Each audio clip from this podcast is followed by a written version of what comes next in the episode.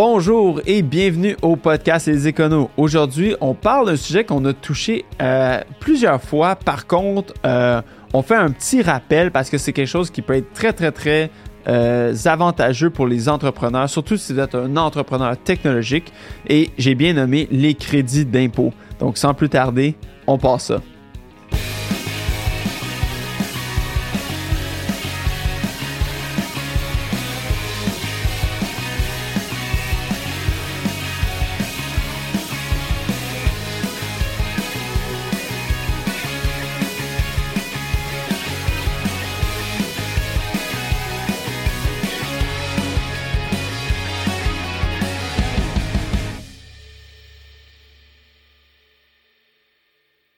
Donc, les crédits d'impôt.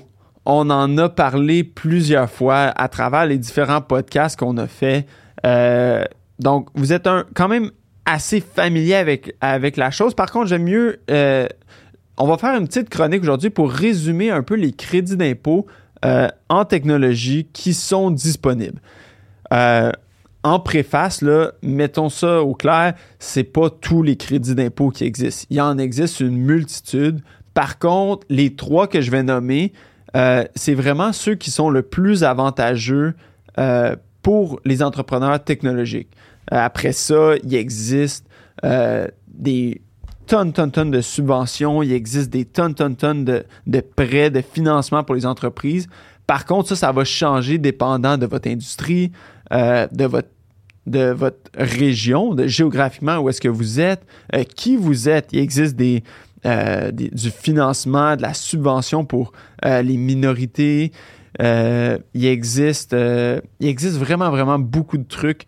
si vous êtes en démarrage, si vous êtes en croissance, si vous êtes en décroissance, en fin de vie, une nouvelle technologie. Écoute, il existe plein, plein, plein de subventions puis plein de financements. Donc, vraiment, ça va être un sujet que vous pouvez aller voir sur notre blog. Euh, euh, on a écrit un blog qui euh, énumère certaines offres de financement gouvernemental et non gouvernemental. par contre, c'est vraiment pas exhaustif comme liste parce qu'il y en a tout, tout plein. par contre, dans les crédits d'impôt, ça, la liste est plus courte. Puis ceux qui sont vraiment intéressants sont la RD pour les entreprises qui font de la recherche et du développement, euh, le crédit d'impôt de CDAE, donc crédit d'impôt pour affaires électroniques. Et puis le troisième, c'est les crédits d'impôt pour production de titres multimédia. Euh, commençons par euh, le crédit d'impôt le plus facile à aller chercher pour les entreprises en multimédia, c'est la production de titres multimédia. C'est un crédit qui est disponible seulement au Québec. donc, le fédéral n'a pas l'équivalent ou, ou a pas ce crédit-là n'est pas disponible au fédéral. Donc, euh, c'est administré par Investissement Québec. Donc, on fait la demande à Investissement Québec qui nous délivre euh, les attestations. C'est un crédit qui va nous permettre d'aller chercher jusqu'à 37,5% euh, de nos salaires. Le, taux est plus bas, c'est à 50% des dépenses de sous-traitants si on en a. Euh, le taux peut être réduit si on n'a pas une version en français, euh, dépendant aussi de euh, un autre, si on, si on est pour une société étrangère ou tout ça, les, taux peuvent varier, mais on peut aller chercher jusqu'à 37,5% de nos salaires. Donc, ça, c'est le, le, point le plus important à garder. Puis ce que ça demande, c'est d'avoir au minimum trois médiums. Donc, ça peut être l'animation, la photo, le dessin, le son. Donc, si, par exemple, on est une société en jeux vidéo, c'est très, très, très facile d'aller chercher ces critères-là. Euh, la, demande d'information, c'est assez simple. Il faut aller énumérer euh, les salaires ou les dépenses qu'on a fait, que ce soit sous-traitant, salaire, euh, sur quoi qu'on a travaillé, quelques petites questions par rapport à la commercialisation, fournir une maquette ou un exemplaire du jeu s'il est déjà été fait ou du produit multimédia. Puis on peut aller le chercher assez facilement, donc 37,5% de remboursement des salaires bruts. Donc ça, c'est le crédit d'impôt multimédia qui, si vous êtes justement une société en jeux vidéo, on en fait beaucoup. C'est très, très rare que c'est refusé euh, parce que vous, euh, avez euh, accès aux critères. Le deuxième, le deuxième crédit d'impôt, qui est le CDAE pour affaires électroniques, ça, c'est un crédit qui est peut-être un peu plus complexe à aller chercher. Euh, ça nous demande euh, d'aller remplir encore une fois une attestation qui est gérée par euh, Investissement Québec. Donc, les formulaires se ressemblent quand même un tout petit peu. puis après ça, une fois qu'on ça doit être attaché, comme le crédit d'impôt multimédia, je n'ai pas mentionné, mais ça doit être attaché avec notre fin d'année fiscale. Donc, une fois la fin d'année terminée, c'est là qu'on demande l'attestation des travaux. Excusez-moi. Donc, le CDAE pour affaires électroniques, il va avoir une liste d'activités euh, pour les gens qui font des affaires électroniques. Donc, euh, une liste d'activités de, de euh, qui vont être éligibles. On doit avoir un minimum de six employés pour aller chercher cette subvention-là. après ça, il y, a plusieurs critères là, à respecter, dont le fait que ces employés-là doivent passer au moins 75% de leur temps. Puis sans entrer trop dans les détails, on doit quand même aller chercher une certaine éligibilité. Ce n'est pas juste de dire, OK, oui, euh, on produit tel truc, faut qu'il y ait un certain nombre de temps, un certain nombre d'employés. Mais si on, est dans ces catégories-là, euh, on peut aller chercher euh, jusqu'à 30% de crédit d'impôt. Il y a 24% de ces 30 %-là qui est qui est remboursable, puis il y a un 6% qui est non remboursable, donc qui va seulement être imputable contre l'impôt à payer. Euh, c'est un crédit qui est quand même assez avantageux, qui est quand même, euh, si vous êtes dans les nouvelles technologies, qui peut, euh, qui peut vraiment être appliqué à beaucoup de personnes. Il faut faire attention par contre, c'est pas si facile à faire. Il, y a, quelques pièges qu'il faut s'assurer qu'on évite, pas nécessairement des pièges, mais des, des particularités plutôt. Euh, donc, le, crédit d'impôt CDAE, c'est euh, vraiment notre deuxième choix parce que c'est quand même assez avantageux, 30% de nos salaires si on n'est pas dans la production de titres multimédia. Le, titre multimédia, c'est facile, c'est 37,5, donc un peu plus. Par contre, euh, si on n'est pas dans ce domaine-là, puis qu'on est dans les autres domaines là, de électronique, donc que ce soit, du, on est dans du développement logiciel, euh, l'intégration informatique, ce genre de trucs, ça, on va aller plus vers le CDAE.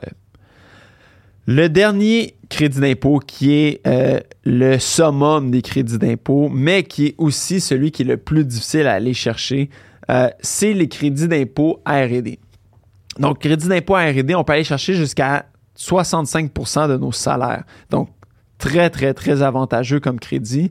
Par contre, ça doit être des salaires qui ont été mis dans un programme euh, de RD, donc un projet de développement, euh, donc recherche scientifique ou développement expérimental. Donc en technologie, euh, il existe beaucoup d'incertitudes technologiques dont on va aller essayer de régler. Quelque chose qui ne nous est pas disponible. Une, licence qui, est, cachée derrière un brevet puis qu'on veut euh, essayer d'avoir le même résultat, donc on doit redévelopper nous-mêmes. C'est des trucs qui sont éligibles.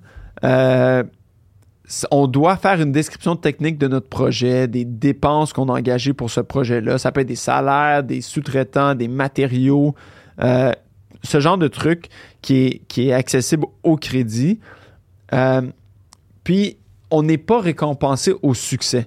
Donc, un des challenges, euh, des fois, c'est d'aller vraiment regarder le temps que ça nous a pris pour certains projets, puis d'évaluer les projets qu'on a essayé d'accomplir, puis peut-être qu'on n'a pas réussi. On est récompensé à l'effort et non au résultat. Donc, si jamais vous avez des projets dont vous travaillez, on peut aller demander le crédit R&D, même si on n'a pas résolu le problème, qu'on n'a pas réussi à utiliser la, solution, si on a passé beaucoup de temps, mais ça vaut la peine d'aller chercher euh, le crédit RD parce que nos salaires vont être remboursés à 65% euh, Donc, ça, c'est quand même très, très, très intéressant. Par contre, il euh, faut s'assurer que on fait la description technique, qu'on vient expliquer de façon euh, claire et précise notre projet, que c'est un projet qui est admissible, que nos dépenses soient admissibles, puis que ça, demande quand même un certain processus.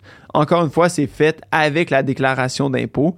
Euh, donc, pas de demande d'attestation qui sont faites au préalable. on fait vraiment la demande à main, la déclaration d'impôt. Puis ça, c'est au fédéral et au Québec.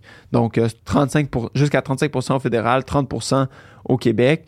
Ça, c'est un des crédits d'impôt qui euh, qui est vraiment important parce que, un, il n'y a pas de limite. Donc, même si on est une ou deux personnes, ça, on peut être éligible.